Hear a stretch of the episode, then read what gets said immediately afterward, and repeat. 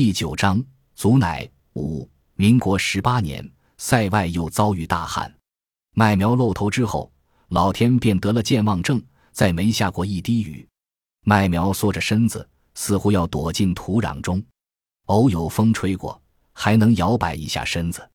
再几日，便油尽灯灭，枯脆如纸，连细小的沙粒也抵挡不住，略一碰就骨折身残，化作尘烟。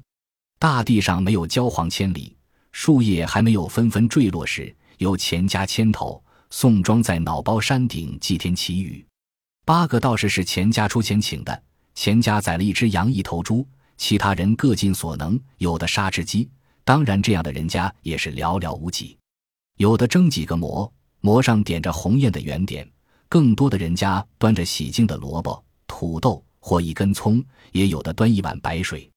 寄衣服的也有。宋拐子就挑了一件羊皮衣，那是其子宋矮子孝敬的。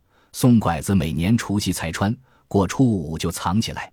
从村口到脑包山顶，数百人如一条长龙。但老天好像睡着了，充耳不闻，视而不见。据一个算卦的说，战火太盛，龙王躲了。什么时候不打仗了，龙王才会下雨？不知大旺从哪儿听来的，他每天都要往地里跑。每次回来都黑着脸，滚着厚厚的乌云。讲述这个恐怖的传言时，他的眼睛透着难以形容的惊骇。我说这是胡说八道，你别信。我的话常常是大旺的定心针，那天没定住他。他没说什么，但乌云并没有消散。某日，我从外边回来，大旺蹲坐在门槛上，抱着头哭。李桃立在他身侧，嘴半咧着。泪珠在眶边打转，我把李桃揽在怀里，问大旺：“你这是怎么了？”把桃都吓哭了。大旺受了惊吓，手突然松脱，吃力的抬抬头，便又垂下去，仿佛被拧折了脖子。我提高声音，连话也不会说了。大旺呜咽道：“哭了，全哭了。”我们一趟趟往地里跑，但也料到了。我没好气，哭顶什么用？能把雨哭来吗？你是当爹的，瞧瞧你这个样！大旺被剑刺中似的，猛地一缩，旋即手掌盖在眼窝上，拧转一圈，抬起头时，泪水没了，眼窝红得像抹了胭脂。我说：“又不是没见过灾年，饿不死的，不是还有我吗？”大旺含糊的呜了一声，纵有天大的疑虑，他也不敢顶撞我。要说我心里比大旺还虚。自借了贷，日子就更加紧巴。我是挣的喜费，但大半都变卖了。一坨碱，几颗鸡蛋，只要能换钱，绝不让孩子们碰。而三个娃饭量一个比一个大。李春吃饭快，李桃紧追慢赶，锅底的饭还是会被李春抢先。吃饭如同大战，李春不让李桃，倒是李夏虽然年龄小，比李春和李桃都懂事。常常把自己碗里的饭拨一点给李桃，为防止争抢，我给三个娃定量。只是若我不在，这项政令便形同虚设。李春和李桃都不听大旺的，我能感觉大旺的忧虑和绝望。只是再怎么样，也不能当着孩子哭。我问李春和李夏哪里去了，大旺摇头。李桃脱口道：“蝴蝶河。”我问李桃怎么没跟着。李桃说：“他们要去浮水，不让他看。”我问：“你哥这么说的？”李桃点头。我追问他俩带什么煤？李桃说：“火柴。”我看见了。我明白李春没去浮水，但我不敢大意，还是往蝴蝶河跑了一遭。没有李春和李夏的踪影。天干地旱，蝴蝶没了踪迹，只有尘埃般的黑蛾漫滩飞舞。我沿河岸走了一段。拐向脑包山，蛾子稀少了，蚂蚱却多起来。蚂蚱不如蛾子安静，个个好嗓门，比赛似的嚷。一只蚂蚱弹到我脑门上，另一只落在耳侧，被我揪住，摔到地上。我急欲离开，可越急越迈不动腿，终于逃离蚂蚱的围攻。我歇了口气，便看到前方有蓝烟漂浮，不由怒从心起。我立刻断定李春在那里。不知李春又偷了谁家的鸡，这个地方竟成了他私人的烧烤场地。只是以往他一个人，现在倒好，连李夏也扯上了。我怎么不恼火？那是一个取土留下的大坑，深有一米。李春和李夏分坐在坑底两侧，李夏嘴巴快速的嚼着，因为烫又急着下咽，他边嚼边发出嘶嘶啦啦的声音。李春双手各持一根棍子，棍头夹了一只蚂蚱，火势灼脸，他一次次偏过头。李春先发现了我，但他慌了一下便稳住了，缓缓将棍子移开。李夏吃的专注，竟没发现我，赞不绝口。好吃，太好吃了！我眼睛飞花，差点栽进坑里。还好旁侧有枯干的芨芨草，我及时抓住。听到声音，李夏抬起头，立时傻住，嘴角的油在硬白的阳光下如突然放大的镜子，晃着我的眼睛。半晌，他才怯怯的叫声娘，而李春什么话都没说，只是静静的看着我，似乎等待报贺响起。我喉咙塞了东西，并持续的膨胀，想拽出来，手却不敢从芨芨草上离开。李夏立起，又叫声娘，继而间隙，那团东西突然被李夏的尖寒捅破。我平缓地说：“上来吧，别急。”我左手牵着李春，右手牵着李夏，紧紧的，似乎松开他俩就会逃离。我没说任何责备的话，只告诉他们别弄丢火柴。夜里。三个孩子响起鼾声，我统统大旺，大旺没睡着，我知道他没睡着，大旺不知我要干什么，或许以为我还在为白日哭泣生他的气，往墙侧缩了缩。夏日，大旺总是睡最热的炕头，冬日冰冷的炕尾是他的位置。我隔着被子又戳他一下，大旺还没反应过来，小声问：“来人了？”他没我耳朵好使，喊我的人到了院里。他才能听到，我悄声道：“没。”大旺便不再动弹。我有些失望，这个憨脑壳一点不懂女人的心思。我想了想他了，并非欲火焚身，而是我心里虚虚的发空。寻李春、李夏两兄弟回来，我整个人就像一滩烂泥，强行支撑才没有瘫倒。此时那滩泥没有变硬，反而更加稀软。几乎阴湿被子，我渴望大旺抱抱我，抱紧我。我从未主动钻过大旺的被窝，我等他钻进来，就如以往那样。可那个夜晚，大旺如僵硬的石头，几次暗示他都没有领悟。我不死心，害怕天亮自己彻底化成水。无论如何，今天他必须抱抱我。我探出脚勾勾他，他感觉到了，当然感觉到了，因为他的脸侧过来。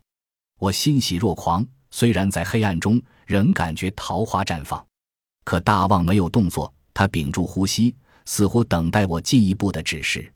是的，暗示于他如对聋哑人耳语。我只能明确的告诉他：“抱抱我。”我想疯了。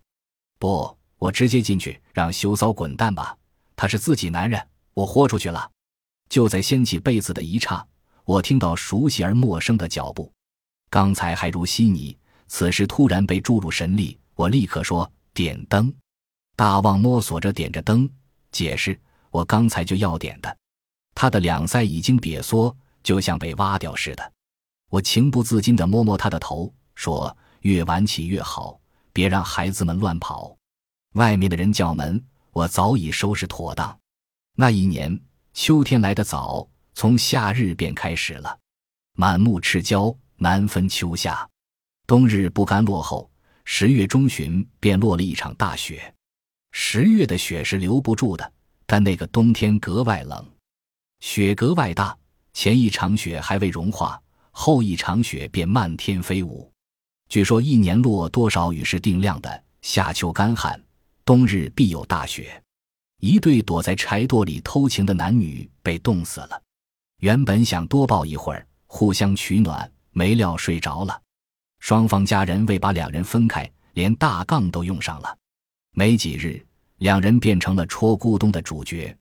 戳咕咚，也就是捅娄子、闯大祸，是塞外乡村的说唱艺术。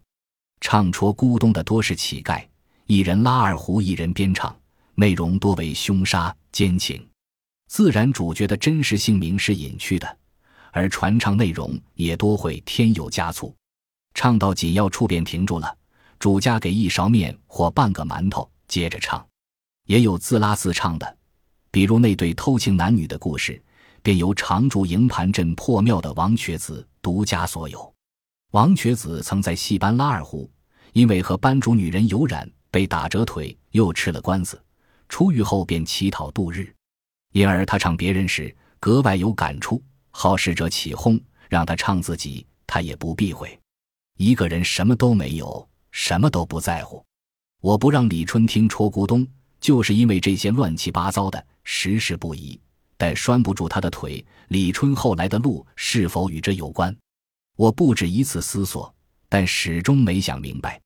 王瘸子即抗冻，那个冬日，王瘸子大意了，亦或独家唱演的故事令他变成另一个王瘸子。傍晚照就住在破庙，躺下去就成了冰棍。再也没有起来。大雪封土，不止影响到人，还有黄羊、黄鼠、野兔、半翅、喜鹊、麻雀，或冻死，或饿死，或冻饿而死。饥荒之年，这些冻死的动物何止是美味？大旺早出归晚，总是比别人跑得远。捡回过一只野兔，两只半翅。他捡回的，我没有卖，当然肉吃了，汤喝了。兔皮要换钱的，李春也要随大旺到野外捡宝，我死活不同意。若是我和大旺外出，就让公爹牢牢看着他。那天我和大旺同时出门的，临走我看看李春，对守在门口的公爹说：“院子也不能出。”公爹说：“放心吧。”我又叮嘱大旺，不要等天黑才返，日头斜就必须往回走。大旺嗯了一声，他一向听我号令。我倒不操心他。产妇的村庄在营盘镇南边，离宋庄并不远，但在大雪封土的冬日，那是不短的距离。请我的人不行，我在驴背上，但骑了一会儿，双腿便木了。我宁可走着去。走了一程，他又劝我骑驴，说两脚来回磕着，便不会冻着了。我说不要急，肯定误不了。他说乔师傅说误不了，那就误不了。只是我心里揣着火，就是着急呢。又抽一下驴，结果不知为什么，我也有些紧张了。产妇虽说疼了一整夜，但临产也得傍晚了。我坐在炕头上，捧着热水抚慰产妇，她的疼痛多半是因为紧张，头胎免不了的。中午时分，疲惫的产妇睡着了，而我突然说不上的焦躁，坐立不安。我牵挂李春。担心公爹拦不住他，越担心越乱想，越乱想越害怕。黄昏时分，胎儿坠地，我收拾东西就走。产妇家人劝我住下，也不急这一晚。我说非回不可。产妇的丈夫仍牵了驴送我。席上是六个馒头。男人欲解释，我挥挥手。灾荒年，六个馒头已经很不错了。我是撞进门的。支门的棍子被我撞断了，李春、李桃、李夏还有公爹都在，四个人在方桌上玩什么游戏，心掉进肚里，我突然就软了，棉花一样缩下去，大喘着。公爹问我怎么了，我说不要紧，天冷跑了一程。然后我四下瞅瞅，大旺呢，还没回来。公爹说快了吧，该回来了。我掏出馒头让公爹热热，我洗了把脸。李夏蹲在我腿侧，用铁钩敲我鞋上的血块。馒头热好，大旺仍没回来。我说到村口瞅瞅，让他们先吃。公爹要和我一块去，我说去也行，还是先吃了。我把馒头分开，一人一个，分餐制已经很久了。我在产妇家吃了，给大旺留了两个。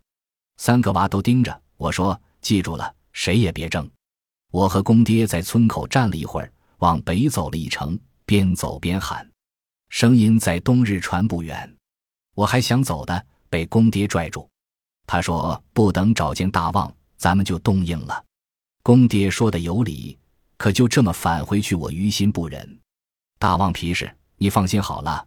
公爹安慰我，声音却是抖的。我清楚，他比我更着急。我望着漆黑的凝固的暮色，故作轻松。您说的对。大旺不会有事的。我和公爹等了整整一夜，他不动，我也不动，如两个木桩。黎明时分，我和他灰暗的目光撞在一起，几乎同时站起来。我喊醒李春，让他照看李桃和李夏，他要跟着去。我没多想，应了。出了村庄，三个人一路向北，边走边喊，期望大旺能听到喊声，期待大旺能回应。太阳偏西，终于找见大旺，是我先看见的。他躺在一丛被雪掩埋、只露了半截的芨芨草旁，双腿分叉。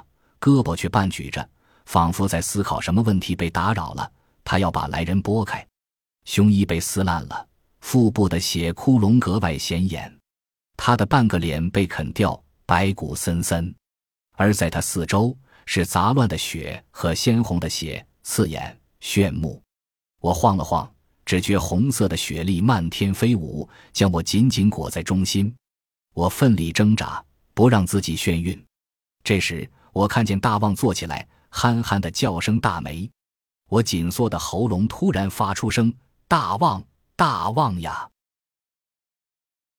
本集播放完毕，感谢您的收听，喜欢请订阅加关注，主页有更多精彩内容。